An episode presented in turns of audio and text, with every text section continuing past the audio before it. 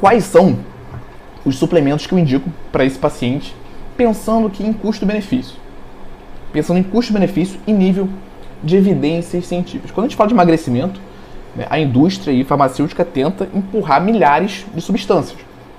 Inclusive, você no consultório vai receber dezenas de perguntas dos seus pacientes sobre dezenas de substâncias, eles querendo saber se funciona, né, qual a relevância, se vale a pena comprar isso, se vale a pena comprar aquilo, porque a amiga dele comprou aquilo, porque o amigo dele comprou aquilo, outro. Né? Então eu vou falar aqui na minha prática os que eu mais utilizo e os que mais vale a pena em relação a nível de evidência científica e custo-benefício. Primeiro, a creatina. Não vou entrar em detalhes sobre o mecanismo de ação, já falei bastante sobre isso em outras aulas, mas vale a pena por quê? Porque você consegue aumentar a intensidade do treino muscular daquele paciente. Ele consegue treinar com mais intensidade, pegar mais carga, realizar mais repetições, dessa forma aumentar a preservação de massa muscular apesar do contexto de déficit calórico. Lembra, a gente tem que manter aquela proporção de 3 para 1 em relação à gordura e massa muscular, de perda de gordura e massa muscular. Então, melhorar a intensidade do treino é fundamental. Todo recurso que você puder utilizar para o seu paciente para melhorar a intensidade do treino é válido.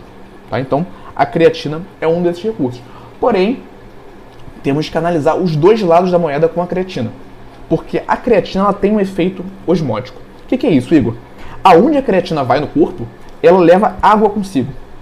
E cerca de 95% da creatina é estocado na musculatura.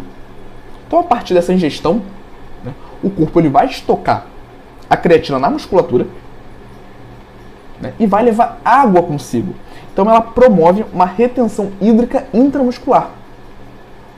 Igor, vai dar aquela aparência de inchado? Sim, mas é do ponto de vista estético é até algo benéfico, porque vai parecer que a musculatura em si está maior. Tá? Não é aquela retenção subcutânea, por exemplo, de um aumento no consumo de sódio. É diferente. O efeito estético é positivo, mas vai gerar aumento no peso total da balança. Se é um paciente que você já viu que tem uma relação uma relação difícil com a balança, pode não ser tão interessante. Porque o consumo de creatina gera um aumento médio ali de 1 a 2 quilos na balança. Tá? Então, se é um paciente que você já viu que tem essa má relação com a balança, já não vale a pena. Mas, para intensidade do treino, vale. Outro exemplo aqui de suplemento com excelente custo-benefício é a cafeína. Vai aumentar a disposição do seu paciente para treinar. Principalmente se é um paciente que tem uma rotina mais cansativa, né?